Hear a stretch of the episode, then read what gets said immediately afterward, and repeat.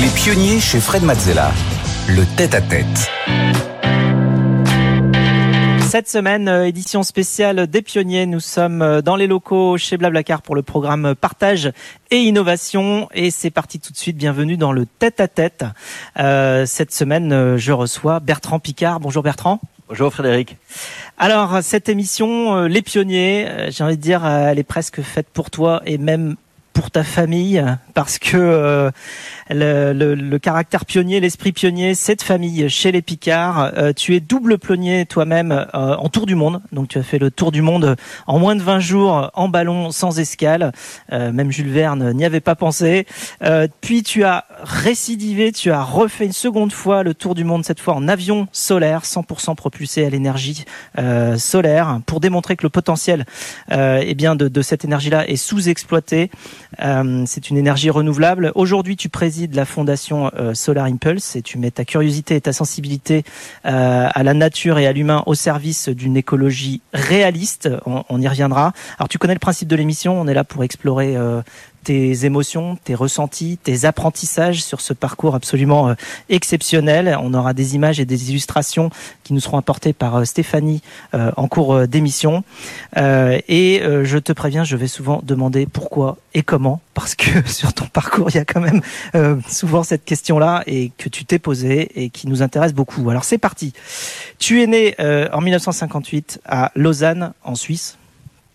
Euh, L'esprit pionnier, on peut dire que tu es tombé dedans quand tu étais petit, euh, puisque euh, ton grand-père, Auguste Picard, est le premier homme à avoir atteint la stratosphère à bord d'un ballon en 1931, euh, d'où il a pu observer la, courbure de la Terre. C'est même lui qui a inspiré Hergé pour son professeur euh, Tournesol, et on comprend pourquoi quand on quand on voit effectivement, euh, eh bien le chercheur qui était, enfin le chercheur explorateur qui était ton grand-père. Ensuite, ton père, euh, Jacques Picard, qui détient, lui, le record mondial de plongée en sous-marin, euh, 11 000 mètres de profondeur dans la fosse des Mariannes, si euh, mes informations sont justes, euh, au large du Japon. Est-ce que tu te souviens du moment où tu as compris que tu étais né dans une famille pas comme les autres, une famille de pionniers, et que peut-être tu étais destiné à l'être toi aussi? D'abord, j'ai cru que l'esprit de pionnier, l'esprit d'exploration, c'était quelque chose de normal et que tout le monde l'avait. Ah, c'est ça. Parce que les gens qui venaient dîner à la maison, c'était des astronautes, des explorateurs, des plongeurs, des alpinistes, des environnementalistes. Et, et c'était mon monde d'enfant. Et ça a complètement aboli pour moi la différence ou le fossé qu'il y a souvent entre le possible et l'impossible, entre le rêve et la réalité. Je lisais des histoires extraordinaires, et puis la semaine d'après, je rencontrais les gens qui les avaient faites. Oui. Et pour moi, je me disais, mais comme enfant, c'est peut-être un peu naïf de le dire comme ça, mais je me disais, il suffit de rêver quelque chose pour que ça se réalise. Ce qui fait que j'ai jamais imaginé que des choses puissent être impossibles. Et je pense que c'est pour ça que j'ai essayé plein de choses qui se sont finalement réalisées. Oui, parce qu'en plus, euh, tu étais en, en Floride hein, euh, dans, dans ton enfance. Tu as vu combien de, tu as vu des décollages de, de, de fusées tu Mais oui, j'ai vu, j'ai vu six décollages de fusées Apollo, invités avec ma famille par la NASA. Et c'est un privilège incroyable parce que, bon, on voit partir des fusées, ok, mais euh, le jour avant, il y a les réunions, les cocktails habituels de la NASA avec tous les astronautes du programme spatial, tous ceux qui voleront plus tard, évidemment pas le lendemain, et ceux qui ont déjà volé. Puis c'était des gens qui avaient la gentillesse de répondre à mes questions sur le pourquoi et sur le comment, comme dans ton émission, euh, qui euh, me montraient qu'ils n'étaient pas des surhommes. Oui, c'est ça. C'est-à-dire passionnés. c'est des gens qui faisaient des choses exceptionnelles, mais Oui. qui étaient accessibles Oui, et, et, euh, avec une forme d'humilité aussi euh, liée à, Oui. à tout leur parcours qui leur a appris euh, forcément. Mais oui, puis qu'il y avait du plaisir à expliquer ça à un enfant, quand je- un enfant de 11 ans. Ce qui fait que moi, maintenant, quand je vois un enfant entre 10 ans et 12 ans, je, je peux jamais rien lui refuser parce que je me dis, c'est l'âge que j'avais quand ces astronautes m'ont inspiré, m'ont donné envie de faire la même chose. Et alors tes exploits personnels à toi, ils commencent assez rapidement. C'est en 74, donc à, à l'âge de 16 ans seulement, que tu découvres l'aile delta. Alors c'était une, c'était nouveau euh, vraiment à, à l'époque. C'est encore euh, assez, euh, c'était assez rudimentaire. Mais qu'est-ce qui te motive à voler alors à ce moment-là? Ça, ça te fait pas peur d'aller essayer? Parce que là pour le coup c'était quelque chose qui était vraiment nouveau aussi, mais sans moteur et puis peut-être difficilement contrôlable parce que pas encore bien ficelé. Tu sais, Après avoir voulu être un grand explorateur, comme mon père, mon grand-père et les astronautes que j'avais rencontrés, j'ai eu l'impression, comme adolescent, que tout avait déjà été fait, qu'il n'y avait plus rien à explorer, qu'il y avait déjà eu des hommes sur la Lune, et en plus j'avais le vertige et j'avais peur de monter dans un arbre. J'étais un peu timide, ce qui me rendait arrogant. Donc je me suis dit, c'est mal barré. C'est mal barré pour, pour accomplir mes rêves. Et quand j'ai vu le premier deltaplane dans le ciel de Suisse, je me suis dit, ça c'est pour moi. Ça c'est pour moi, ça va me, ça va me soigner. Je vais enfin pouvoir Ah ben, aller là, ça plus loin que mes tout. peurs. Tes peurs, parce que tu dis que tu avais peur. Ça combinait tout. Ça combinait en même temps mes rêves, parce que c'était une œuvre de pionnier. À l'époque, c'était des tubes en aluminium coupés à la main, euh, Oui, bah oui. sur lesquels on vissait des, des, des toiles de, des voiles de bateau, et puis on devait voler avec ça. Donc j'avais mon rêve et ma peur en même temps. Et ce que j'ai trouvé extraordinaire, c'est que quand on sort de sa zone de confort, quand on se confronte à un certain risque, eh ben, on n'est plus du tout dans ces fantasmes de, peur, de chute, etc. On est juste connecté à soi-même. On est tout à coup performant, tout à coup conscient de soi dans l'instant. Et pour moi, c'était c'était une expérience qui était presque spirituelle d'être aussi conscient de moi, de mon, de mes mouvements, de mes trajectoires. Et ça a complètement changé ma vision de, de la vie, et, euh, ma vision de moi-même. Je me suis dit, ben, je peux enfin être ce que j'ai envie d'être. Là naît une passion euh, pour l'aviation. hein. Tu évolues même au rythme de, de l'évolution et de l'amélioration des ailes, et tu te fais connaître euh, dans le milieu aérien. En 83, tu participes au premier Tour de France euh, en ULM. En 85, tu es sacré champion d'Europe de voltige en aile delta à seulement euh, 27 ans. Qu'est-ce que tu, tu y trouves alors dans, dans ce sport Parce qu'après, c'est devenu un sport plus que. Alors au départ, c'était pour euh, aller au-delà de thérapie. Voilà. une autothérapie. Ensuite, c'est devenu un sport. c'est devenu un sport. Ensuite, c'est devenu une philosophie. C'est comment on peut développer une relation avec soi-même face aux risques qui permet d'être beaucoup plus performant, beaucoup plus conscient, beaucoup plus efficace. Conscient du moment présent. Conscient du moment et conscient de ses ressources intérieures. Moi, je me suis dit, mais si un gamin qui a peur de monter dans un arbre peut devenir champion d'Europe de vol acrobatique en deltaplane, c'est que, en fait, l'être humain a des ressources qu'il doit pouvoir exploiter beaucoup mieux. Et paradoxalement, c'est ça qui m'a amené à la psychiatrie.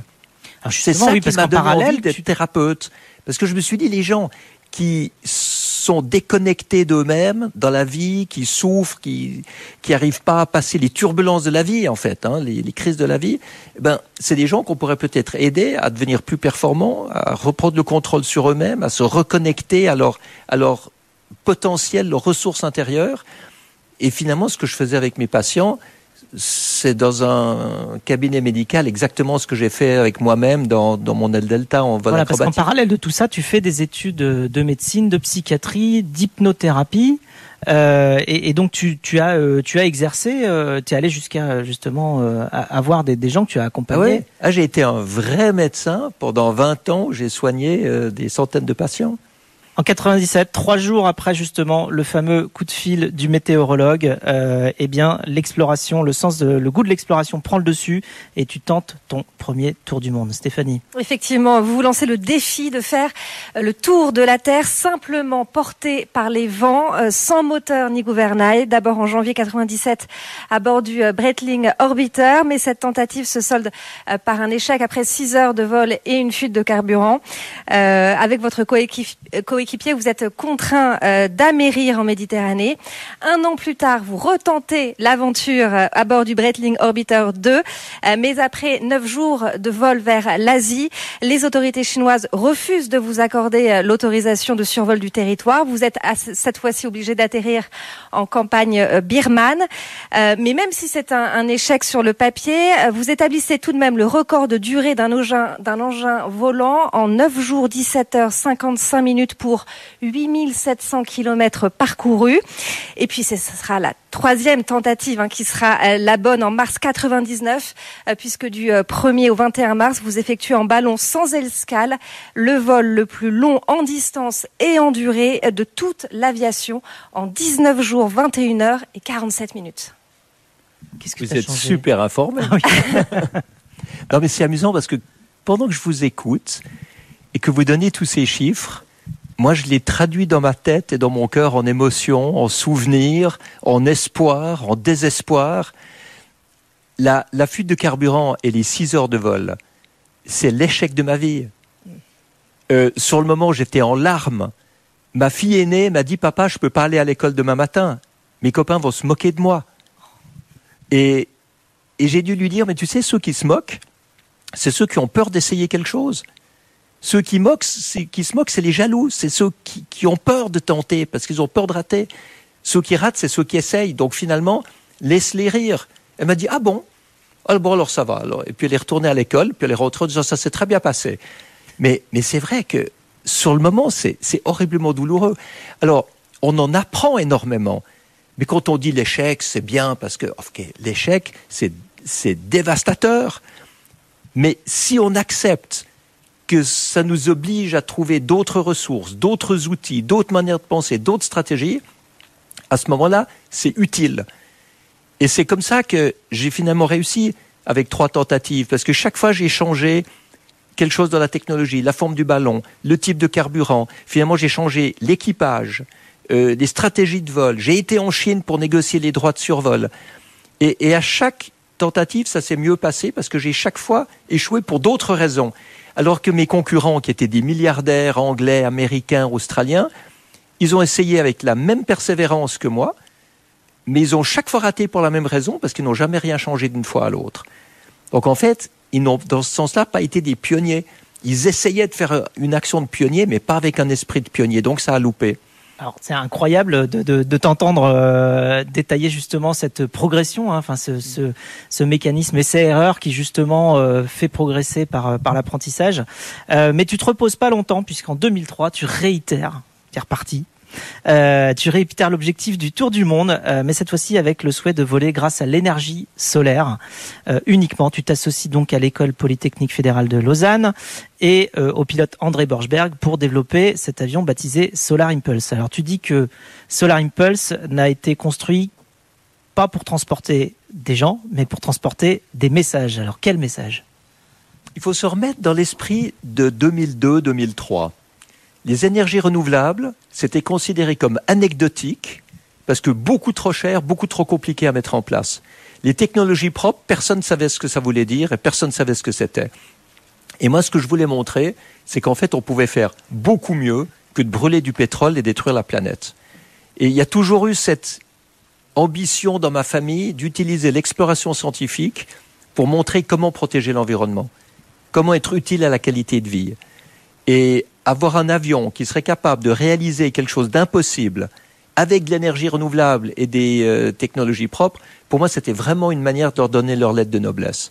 Et c'est pour ça que j'ai mis 15 ans de ma vie pour, euh, pour, euh, pour faire ce vol. Et peut-être. Parce que là, il fallait que tu construises le, ah, on est parti de rien. Et construire l'aéronef. Quoi. Là, c'est pas comme quand tu es parti quelque part d'un, d'un modèle qui existait, le ballon. Là, tu, tu as dû construire l'embarcation en même temps que le challenge. Oui, et avec André Borchberg, on a dû fabriquer une usine d'avions. Parce que tous les constructeurs aéronautiques nous ont envoyé balader en disant ce que vous faites est idiot. Euh, vous n'aurez jamais assez d'énergie avec le soleil pour faire voler un avion jour et nuit.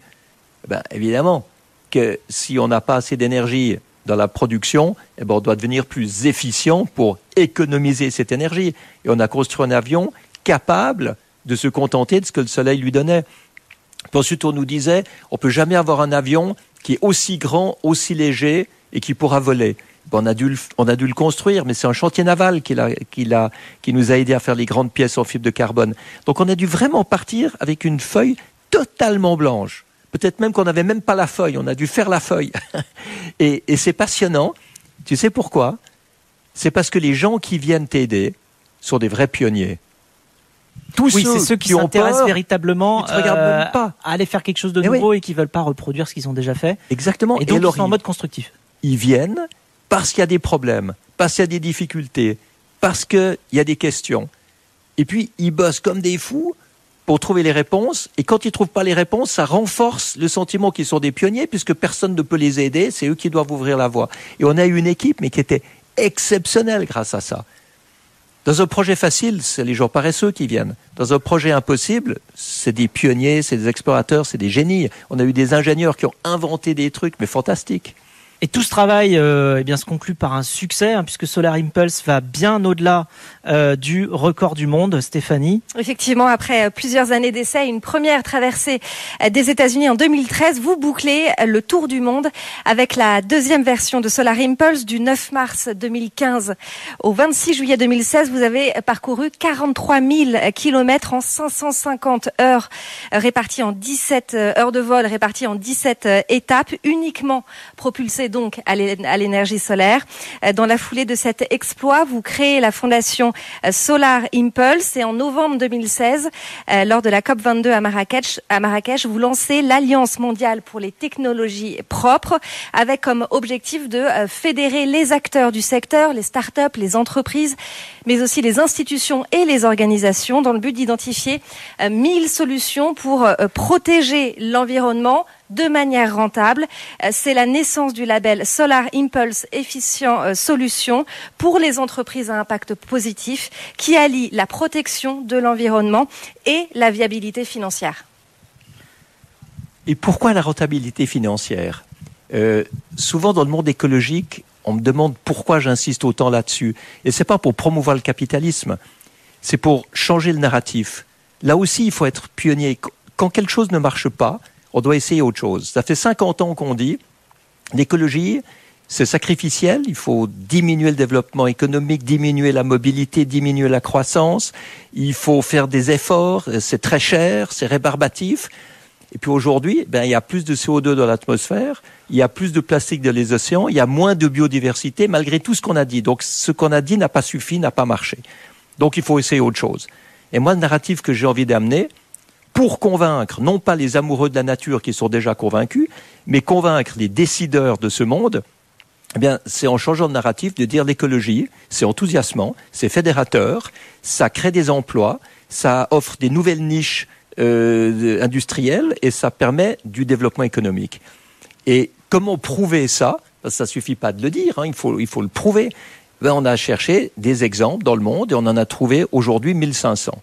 1495 exactement. C'est des solutions, des systèmes, des produits, des matériaux, des processus, etc., qui existent aujourd'hui, qui ne sont pas des trucs hypothétiques pour le futur, qui protègent l'environnement, qui permettent de développer des entreprises, qui permettent de réduire les factures énergétiques des gens les plus démunis. Donc en même temps, on lutte contre les inégalités, contre la pauvreté, en protégeant l'environnement et en maintenant une économie qui peut financer l'éducation, la santé, les caisses de retraite. Euh. Alors ça rejoint très précisément le sujet d'une d'une question qu'un de tes très bons euh, amis euh, collaborateurs nous a transmise. André Borchberg nous a transmis une question pour toi. Bonjour Bertrand, j'espère que tu vas bien. J'ai une question pour pour toi.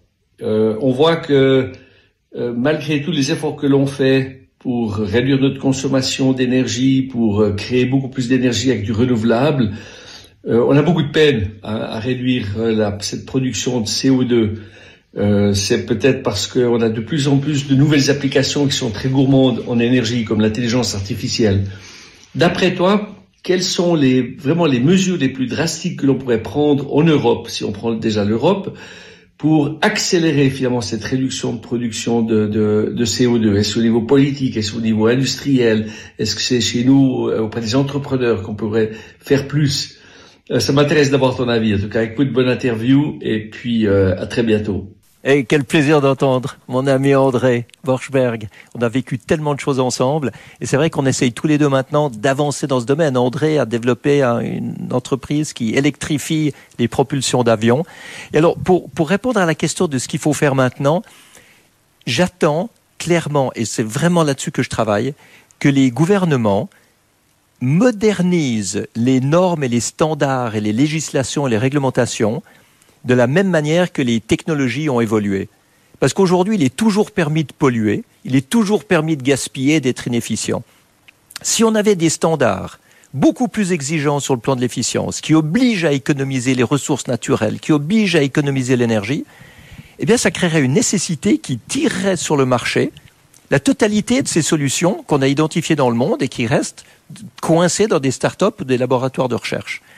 Et on voit que très souvent, on pousse l'innovation de manière un peu artificielle avec des pitchs, des incubateurs, des subventions, et on devrait les tirer au contraire sur le marché avec un cadre légal qui leur donne leur valeur, qui les qui donne l'incitation pour les utiliser.